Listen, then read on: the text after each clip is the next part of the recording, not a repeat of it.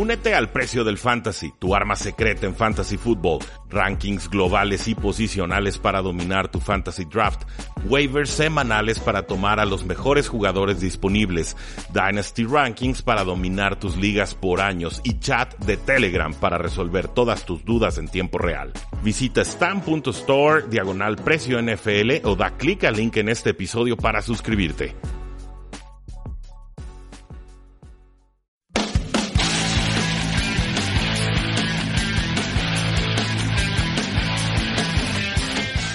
Saludos a todos y bienvenidos a un programa más de Tres y Fuera y hablemos de fútbol, donde la NFL no termina y nosotros tampoco. Mi nombre es Rudy Jacinto, ya saben, me encuentran en Twitter como arroba NFL y como siempre vamos a platicar con Jesús Sánchez sobre todo lo que aconteció en esta importantísima y dramática semana 14 de la NFL. ¿Cómo estás, Chuy? ¿Cómo viste este fin de semana? ¿Qué tal, Rudy? Todo eh, muy bien por acá. Un abrazo a todos los que nos escuchan. A mí me encuentran como arroba Chuy Sánchez guion bajo en Twitter. Y sí, un fin de semana súper interesante con implicaciones eh, enormes de postemporada en ambas eh, conferencias. Una que otra sorpresa, partidos de verdad clásicos que estaremos platicando de ellos, creo yo, durante varias temporadas después. Y sí, tenemos mucho de qué platicar en este repaso de la jornada. Sí, juegos muy dramáticos. Eh, creo que hasta los juegos que no eran eh, importantes para postemporada terminaron siendo divertidos y eso siempre se agradece en una jornada NFL. Eh, en el orden que quiera Chuy, ahora sí que tenemos casi cartelera completa, salvo el juego de osos contra vaqueros que ya, ya quedó en el Thursday Night Football. Iniciamos con un clásico instantáneo en el Superdome de Nueva Orleans, la victoria 48 a 46 de los 49ers sobre los Saints. En la primera parte apenas hubo un despeje por equipo, estaban intercambiando golpes a la ofensiva y para la segunda eh, mitad realmente daba la sensación de que el partido se definía con el que tuviera la última posición, después de que eh, los Santos hicieran seis puntos y dejaran solamente 53 segundos en el reloj, eh, arriba 46 a 45. Fue el turno de Jimmy Garapolo que respondió tal vez en el momento más grande de su carrera, en el partido más importante de su carrera también.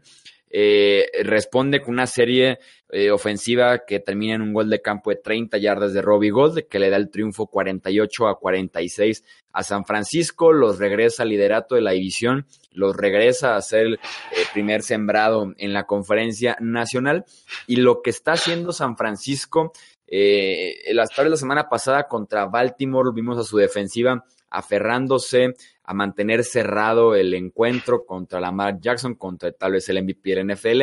Y en este caso que su defensiva es la que falla porque Drew Brees hizo lo que quiso con esta defensiva secundaria de San Francisco. Vemos ahora a la ofensiva aérea respondiendo y manteniendo a San Francisco en el partido eh, prácticamente los cuatro cuartos peleando y literalmente dándoles el triunfo en los últimos segundos. Me encanta la ofensiva de Cal Shanahan de toda la vida. Me gusta muchísimo cómo se está combinando el esquema que tiene Cal Shanahan con el personal que tiene en San Francisco, porque normalmente Shanahan tiene a sus receptores por esquema completamente abiertos y cuando esos receptores y alas cerradas son Emmanuel Sanders, cuando es eh, George Kittle, que es el mejor eh, de la NFL, Divo Samuel, cuando tienes receptores y alas cerradas tan talentosos después de la recepción, lo que te pueden conseguir con el balón ya en las manos, le dan un nivel diferente, tal vez un nivel único en la NFL a esta ofensiva de San Francisco. El nivel de Garapolo ha sido muy alto en el mes de noviembre y ahora también en diciembre. Y me parece que San Francisco se consolida como el mejor equipo de la NFC porque el récord lo demuestra y porque también su nivel actual así lo dice.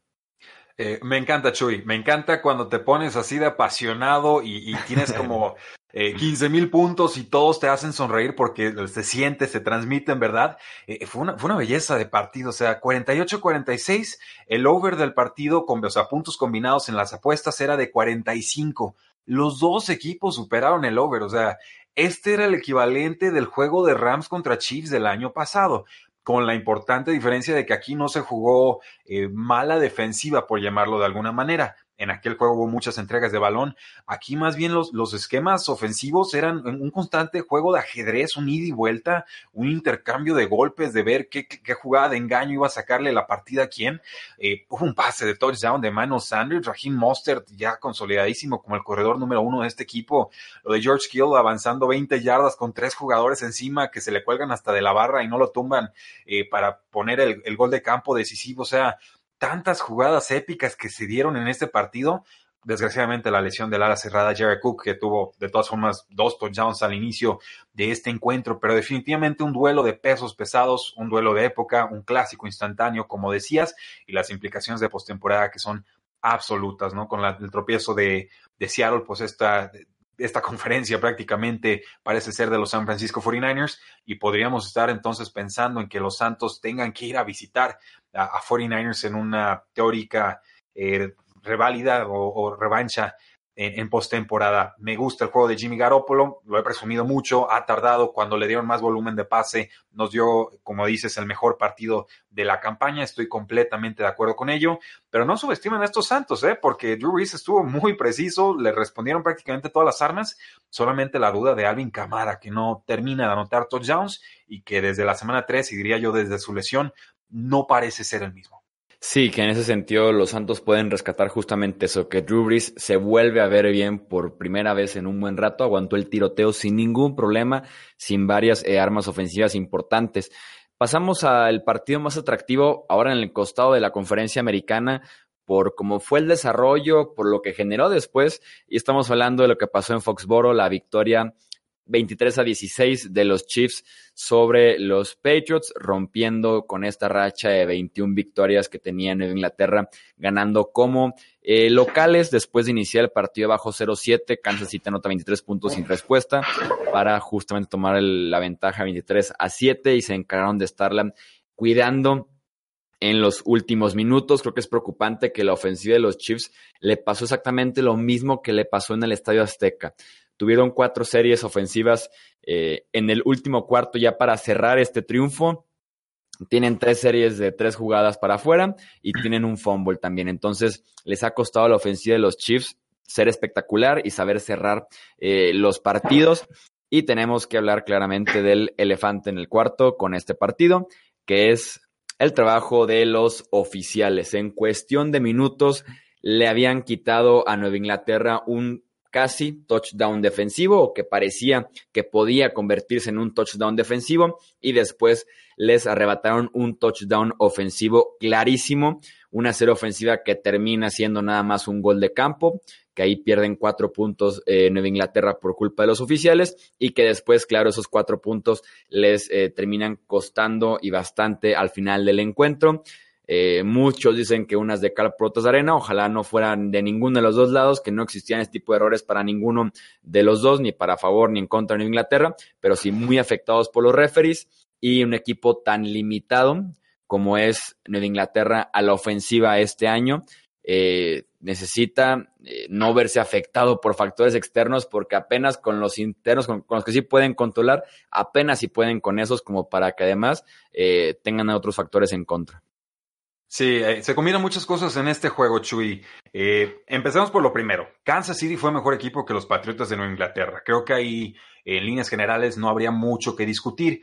En la segunda mitad, los Patriotas se vieron mejor que los Kansas City Chiefs. Eso tampoco es, es muy refutable. La actuación arbitral, por supuesto, que provoca intervenciones importantes. Yo hablaría de 7 a 11 puntos en un juego que se resuelve por un touchdown además del tiempo que consume el tener que recorrer el campo en lugar de tener los puntos ya en la bolsa. Entonces, eh, sí, creo que eh, los, los referees, sobre todo Jerome Boyer y, compañía, eh, no erran por, el, por dar el beneficio de la duda al jugador y entonces ir a revisión, a, repetición instantánea y decidir si la, la anotación procedía o no, que sería la forma sana de operar, más bien pitan tempranamente o marcan algo que no es revisable porque los Patriots tienen que retar todas las malas marcaciones de los refs y entonces eh, dejan sin margen de maniobra a unos Patriotas que no tienen margen de maniobra porque la ofensiva no está operando, porque la línea ofensiva está sufriendo, porque por primera vez quizás en la historia en la carrera de Tom Brady, le puedes ganar con el blitz. Antes a Tom Brady le mandaba la carga y se reía de ti porque encontraba el diagnóstico inmediato y te hacía pagarlo. Ahora no tiene tiempo, la línea ofensiva no aguanta, por supuesto que los 42 años ya pesan y entonces por, eso vemos a Tom Brady o deshaciendo desde el balón muy rápido o lanzándole pases a los pies de los receptores para simplemente evadir el golpe, porque sabe que un, mal trancazo y ahí se quedó su carrera. Creo que ya es muy consciente de eso. Eh, de, todas formas, creo que esta, este partido, insisto, Kansas City lo juega mejor, pero sí le compromete mucho el pase eh, cómodo, ¿no? Sobre todo por la localidad en postemporada a los Patriotas. Me parece de forma injusta, pero yo sí espero que cuando hablemos de que a los Patriotas les hacen arbitrajes y favoritismos y demás, nos acordemos de este partido y recordemos sobre todo que los referees, más que tendenciosos, son malos. O sea, son, son muy, muy malos. Algunos son pésimamente, eh, pues ahora sí que representantes de su posición. Jerome Boyer para mí clarísimamente el peor referee de este lado de la década, quizás de este lado del milenio. Pero si creemos en un deporte justo, tenemos que pedir que el arbitraje sea justo siempre para todos parejo, no cuando nos ayuda a nosotros o cuando perjudica a un rival que odiamos. Así es, y siempre lo decimos aquí semana a semana por los que en Twitter se decían que nada más cuando era error de cierto equipo o contra cierto equipo, cada semana aquí cuando pasa lo decimos, no quiten los eh, balones sueltos. Dejen que los regresos se lleven a cabo y después toman una decisión. Sí, o sea, den el beneficio de la duda, pasó con un juego de los Santos, aquí vuelve a pasar hasta que aprendan.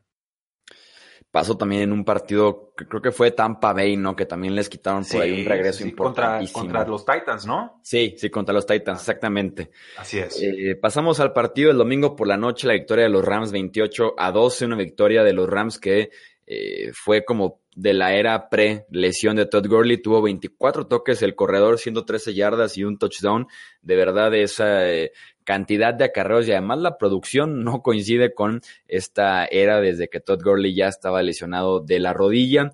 Eh, Robert Woods y Tyler Higbee fueron una máquina de hacer primeras oportunidades con un equipo de Seattle que fue dominado prácticamente en cada faceta del juego, porque también en el costado defensivo Russell Wilson fue capturado cinco veces por la defensiva de los Rams y además la única eh, anotación de seis puntos fue un pick six de eh, Jared Goff. La ofensiva de los Seattle Seahawks no pudo meterse a la zona de anotación contra este equipo eh, de los Rams, que se mantienen vivos en la pelea, pero que sobre todo contra Arizona la semana pasada y contra Seattle en esa semana, eh, retoman ese nivel de ganar de manera contundente, de ser dominantes, de ser otra vez un buen equipo en la NFC. Sí, lo habíamos dicho en las previas, Chuy. Sean McVay le sabe jugar esta defensiva a los Seattle Seahawks parece siempre encontrar la tónica correcta. El peor partido de Russell Wilson en lo que llevamos de campaña, la línea ofensiva no le ayudó absolutamente nada. Y bueno, mitad de los puntos de Seattle fueron ahí en un pick six. Eh, regresó muy mal Jared Goff de la, a la segunda mitad, pero en líneas generales podemos hablar de un, pues si no de un renacimiento, por lo menos señales de vidas a la, a la, ofensiva y creo que eso es importante. Reaparece el play action de alguna manera. Todd Gurley ya está teniendo 25 más toques de balón. Creo que los Rams entienden que eh, ya no es momento de estar cuidando a Todd Gurley, sino de, aprovecharlo en su máximo esplendor, porque si no, no llegan a postemporada. Antes era impensable hablar de postemporada con los Rams. A partir de este resultado tan contundente, 28 a 12, yo creo que sigue prendida la velita y que a pesar de que la conferencia está muy, muy peleada, eh, pues ahora sí que lo van a llevar hasta la última semana. Solo destacar la lesión de Rashad Penny, fuera ya creo por el resto de la temporada, y entonces Chris Carson se convierte en el corredor número uno y indiscutible del equipo. Los eh, Baltimore Ravens fueron a Buffalo y vencieron 24 a 17 a los eh, Buffalo Bills.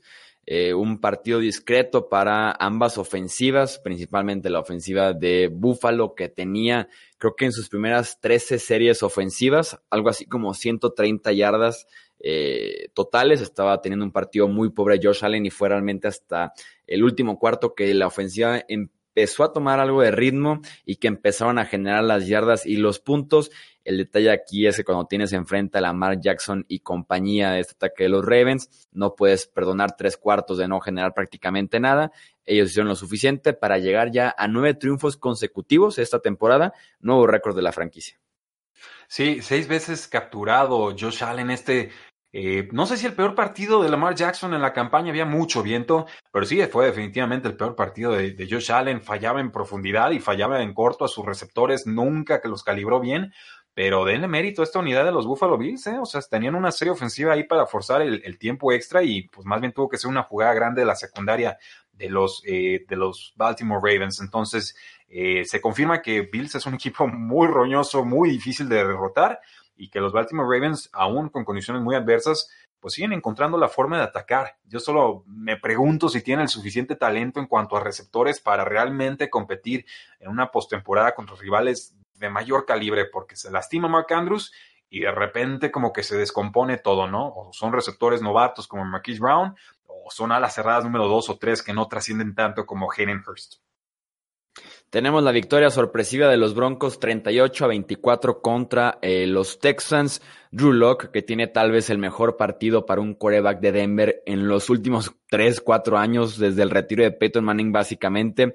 Eh, iban ganando 38-3 después de 5 posesiones en el tercer cuarto. Lanza para 3 touchdowns, supera las 300 yardas y Karim Jackson tiene partido revancha contra su ex equipo. Salió de Houston, llegó a Denver en este offseason y tiene un touchdown largo en una recuperación de un fumble. Tiene una intercepción, eh, tres pases defendidos, un tacleo para pérdida de yardas y eh, Denver es ese equipo oficialmente que podría generar ciertos problemas al final de la temporada para equipos que estén peleando justamente playoffs.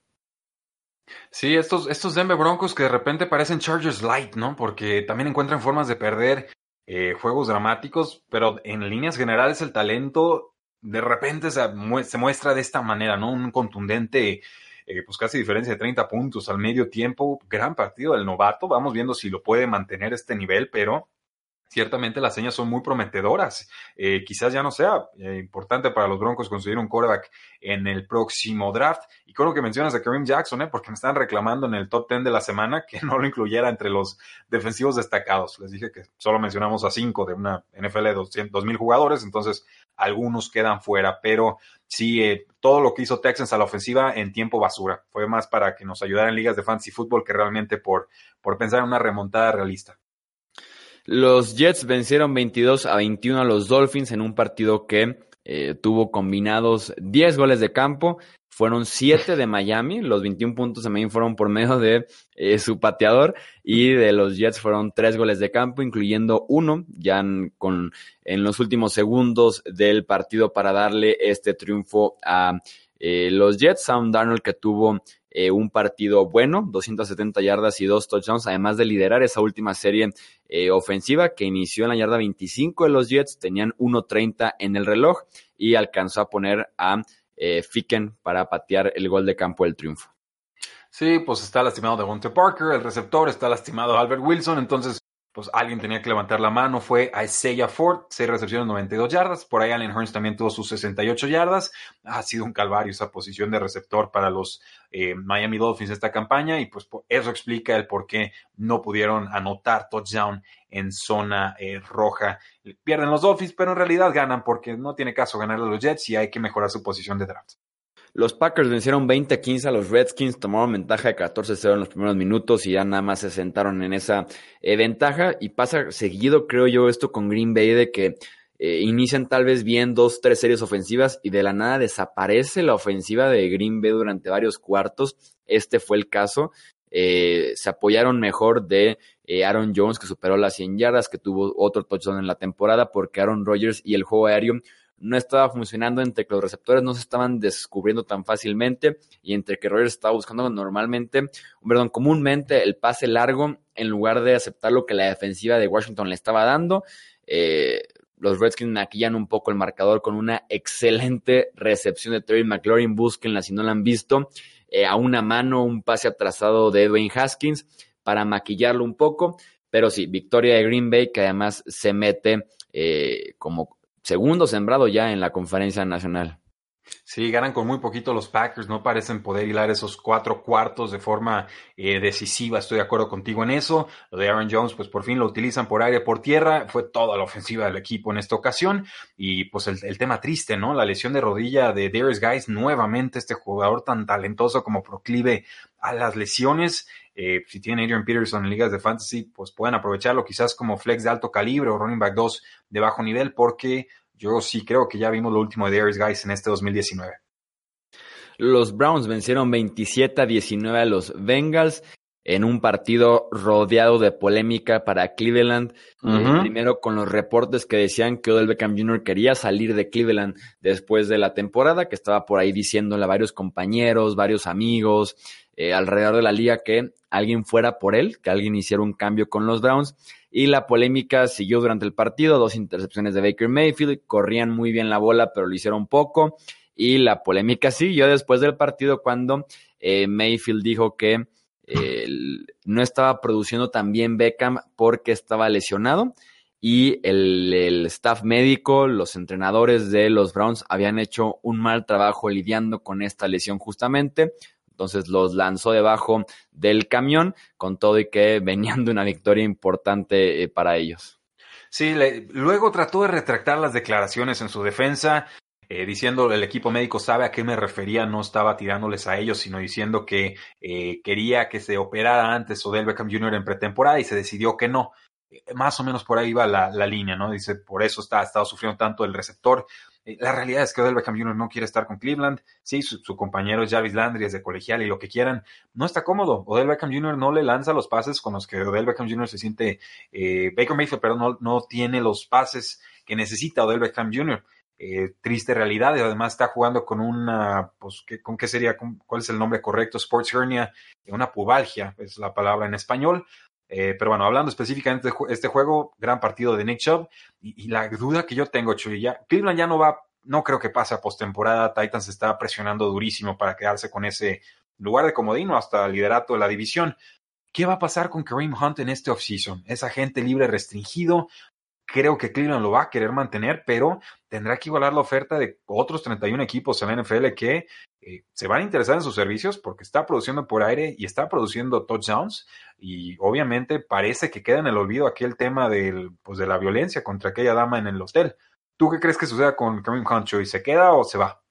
Creo que se va. Creo que algún equipo se lo podría robar con todo y que esa gente el libre restringido, tal vez una oferta eh, cargada desde el inicio del contrato, podría ser complicado de los Browns de retener eh, con los acuerdos que por ahí tiene, por ejemplo, el mismo Landry o del Beckham Jr., eh, acaban de extender a su centro, podrían estar pensando ya en extensión de Miles Garrett, entonces creo que podría ser complicado que lo retengan más porque no sé si valga la pena running back suplente costoso. Sí, sí, es lo que es. Juega detrás de Nick Chubb sí o sí, con todo y que está jugando bien, no deja de ser suplente de Nick Chubb. Sí, el único pero que pondría sería, pues la mejor versión de Cleveland en esta campaña fue cuando regresó Kareem Hunt. Entonces, no sé si eso lo vayan a valorar, pero si tuviera que apostar, me quedo con tu idea. Harían un David Gettleman cuando era GM de los Panthers y le pagaban bien a DeAngelo Williams y a Jonathan Stewart en ese backfield. Eran como top 5 en pagados los dos. Sí, sí, sí, con producción como top 15. Sí. eh, Indianapolis contra Tampa Bay, victoria de los Bucks 38 a 35. La típica experiencia de James Winston. Bienvenidos a un día más en esta montaña rusa tan divertida, pero al mismo tiempo tan aterradora. 456 yardas, 4 touchdowns, pero también 3 intercepciones y todavía le, le perdonan una cuarta intercepción que creo hubiera sido la clave para que Indianapolis amarrara este partido. Iban 35-28 ganando y pierde decir, se le cae de las manos la intercepción de James Winston que hubiera dejado a los Colts en posición ideal para eh, poder matar ya este encuentro. Se le cae la intercepción, los Bucks eh, empatan el encuentro, después lo remontan, entonces por ahí dejaron caer incluso la cuarta de eh, James Winston, hablando justamente de lesiones, el mismo Winston tuvo una lesión en el pulgar de la mano derecha y Mike Evans también en el tendón de la curva que parece que lo deja fuera el resto del año. Sí, un juego, bueno, fue una jornada en general, Chuy, con muchas lesiones claves, incluso para el fantasy fútbol. Y sí, como dices, lo de James Winston ya es esta la experiencia de James Winston. Si les gusta, renuévenlo, si no, vayan dejándolo ir. Pero últimamente les ha funcionado, ¿no? Los Colts nuevamente quedan ya rebasados por el tema de las lesiones, aunque parecía que se llevaban este resultado. Y solo destacar Zach Pascal, prioridad en fantasy fútbol, ¿eh? hay que tomarlo en waivers porque no hay a quien más lanzarle pases. Regresó el novato Paris Campbell y también se rompe la mano, que creo que fue la mano, y, ya está fuera el resto de la campaña. Entonces se le acaban los efectivos a los pobres Colts. tenemos el partido. Bueno, antes de pasar, me gustaría preguntarte sobre Jimmy Winston. Con lo que ha resurgido ligeramente en este cierre de temporada, con todo y que lidera la NFL en intercepciones, pero pelea ahí con yardas y touchdowns, ¿hizo lo suficiente ya para volver a, Tampa Bay en 2020? Eh, sí, si, lo, si acepta un contrato algo descontado, o sea, digamos 20, 22 millones de dólares, un contrato tipo Cam Newton, que en su momento fue el más caro y ahorita está algo devaluado, y además hago la apuesta en draft por otro, por otro coreback. Si acepta esas condiciones, James Winston, eh, adelante, lo intentamos una vez más, porque sí, muchas entregas de balón, pero también es cierto que eh, es difícil encontrar un coreback en la NFL y sí se puede ganar con James Winston. La cosa es, ¿quieres vivir con esta volatilidad? O sea, puedes construir un proyecto a largo plazo con un coreback que tan te puede lanzar seis touchdowns como te puede lanzar seis intercepciones en un juego, es muy difícil. E, e, eso es la parte complicada, pero creo que lo que hace James Winston sí tiene un valor real en la NFL. Entonces, de, eso, por ejemplo, a lo que nos está ofreciendo Marcus Mariota, que era no intercepciones, pero tampoco touchdowns ni jugadas grandes, pues creo que nos tendríamos que quedar más con esta versión. Lo firmo a descuento y voy por alguien más en el draft. Si no, vamos dándole las gracias y me quedo con el pick compensatorio. Yo estoy de acuerdo. James Winston se queda en Tampa Bay en 2020 y más porque el staff de entrenadores y Bruce Arians han estado emocionados desde que llegaron hablando de James Winston y creo que también lo han eh, mostrado de esa manera recientemente, entonces debe de ser ya suficiente para que asegure quedarse y estoy de acuerdo, me encanta la idea del contrato, no sé, dos temporadas y unos 40, 45 máximo millones de dólares, es como el precio correcto tal vez. Es, es, buen dinero, o sea, no, no le estás ofreciendo el máximo, no estás redefiniendo el mercado, no quieres que supere a Jerry Goff, pero eh, respetas lo que ha sido con la franquicia y bueno, lo pones a competir, ¿no? Como a cualquier otro jugador en cualquier otra posición.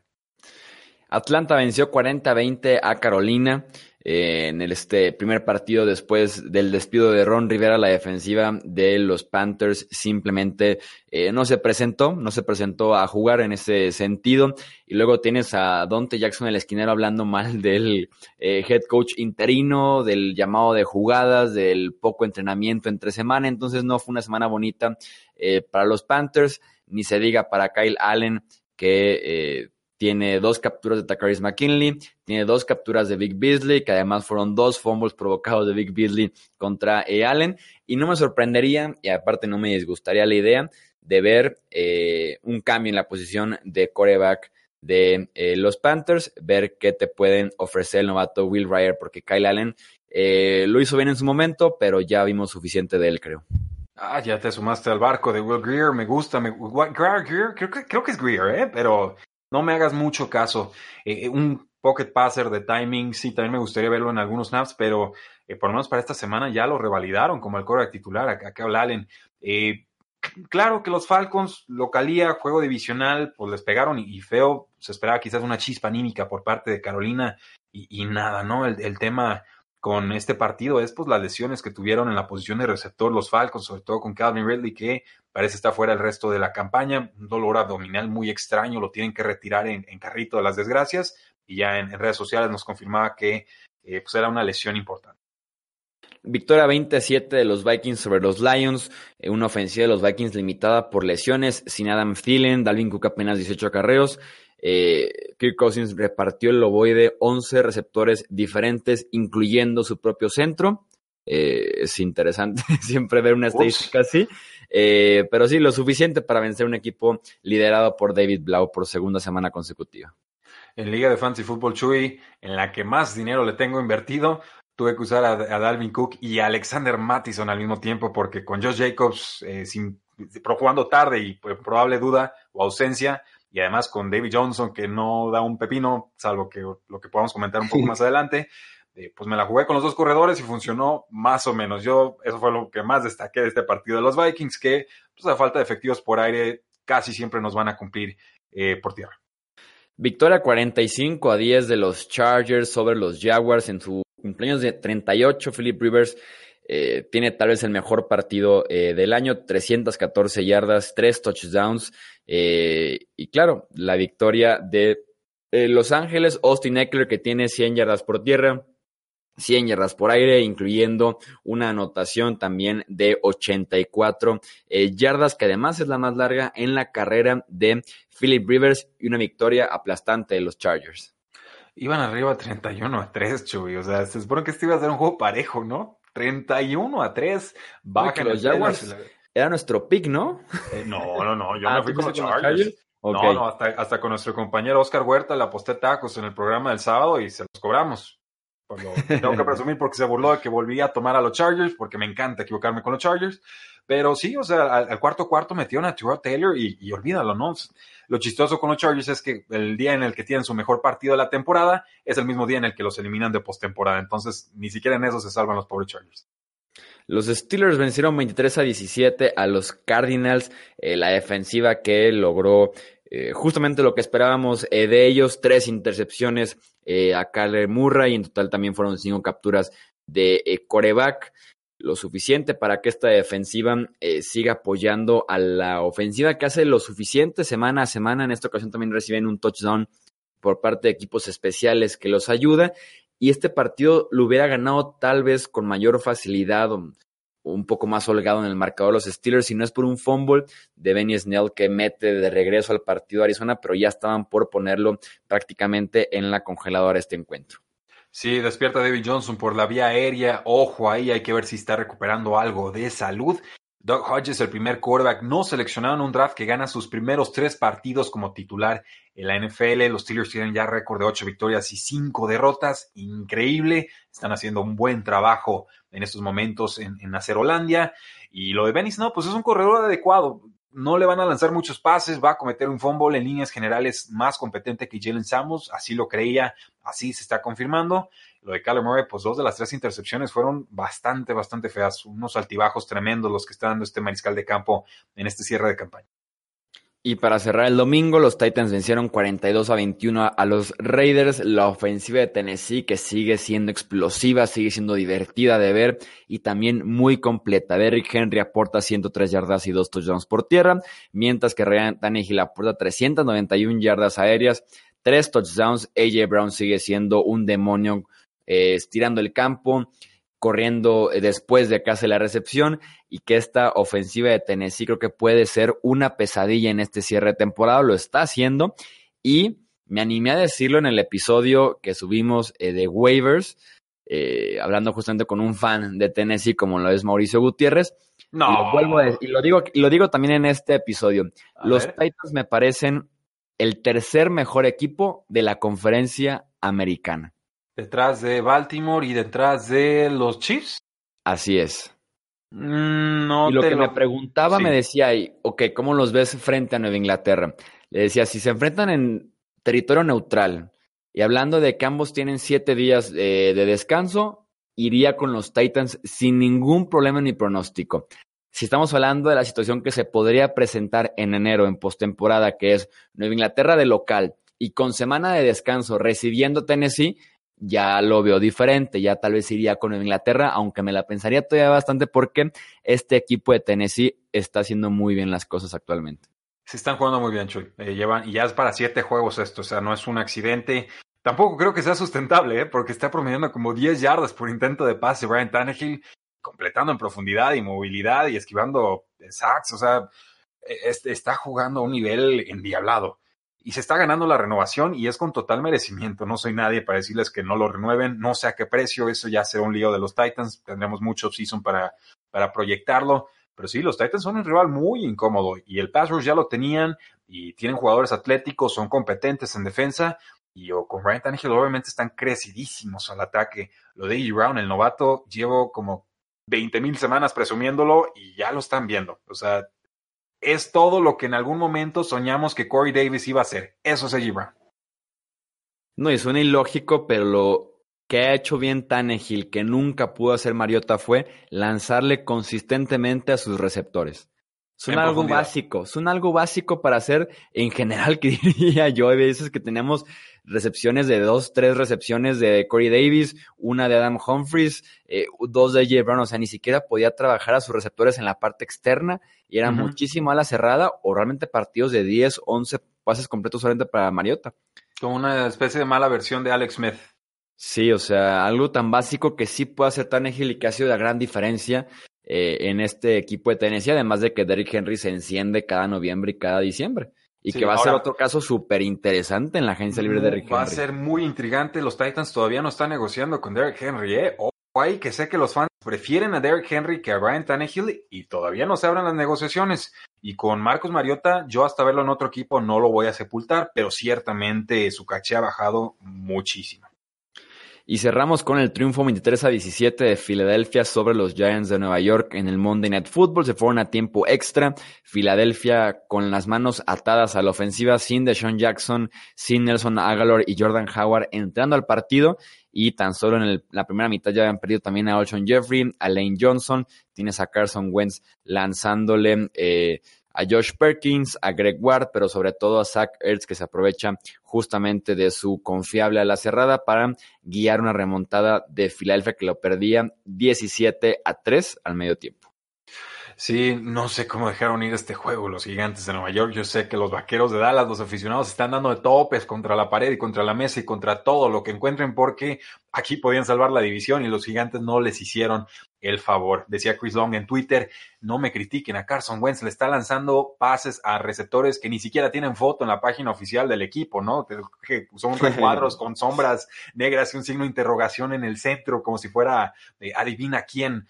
Y, sacan el partido y eso es lo que necesitaban para mantenerse vivos en esta eh, campaña. Ciertamente no, no asustan a nadie, ni los vaqueros, ni estas águilas de Filadelfia, pero si tenemos que apostar, pues apostemos por el equipo que tiene algo de amor propio y a pesar de tanta adversidad saca adelante un resultado difícil divisional que por un equipo que tenía todas las de ganar con un jugador que ya está más de salida que de entrada y, que no logra una vez más pues, convencer de ninguna manera, ¿no? Yo creo que sí refleja claramente el momento actual de los gigantes de Nueva York y creo que se avecina una depuración completa de directiva y de cocheo, ¿eh? Ojalá puedan tener una nueva directiva para que aprovechen el pick, que seguramente va a ser el segundo global del próximo draft. Aunque aún no hay mucho pierde, es ir por Chase Young y el resto del draft ya veremos, pero ojalá no arruine el draft de Nueva York Dave Gettleman. En una de esas eh, nos draftean a un corredor que se llama Paquan Sarkley, ¿no? Porque son muy importantes los corredores y o nos olvidamos de las demás posiciones. Y volvemos al dúo Jonathan Stewart de Angelo oh. Williams ahora con los Giants. Que, tuvo en su momento Dave Gettleman y él fue responsable de, de, procrear aquella cosa. Pero bueno, soy, me divertí muchísimo el día de hoy. Esta semana estuvo con todo. Como podrán ver, un poquito más largo el episodio. Son más juegos, pero hay muchísimo que analizar y las implicaciones de cada postemporada son enormes. Así es, un episodio divertido. Ya estaremos haciendo la previa porque cada eh, partido ya a partir de ahorita, a partir de que llegamos a diciembre, eh, vale el doble o hasta el triple en algunos casos. Y sí, a disfrutar de esto que es, nos encanta, que es la NFL. Pues ya lo saben, damas y caballeros, síganos en todas nuestras redes sociales, síganos en YouTube, presúmanos con algún contacto, a ver si es cierto, en postemporada esto se pone el doble de divertido, de informativo y el doble de todo. Así que ya lo saben, eh, presúmanos con algunos contactos, amistades y demás, porque la NFL no termina y nosotros tampoco. Tres y fuera.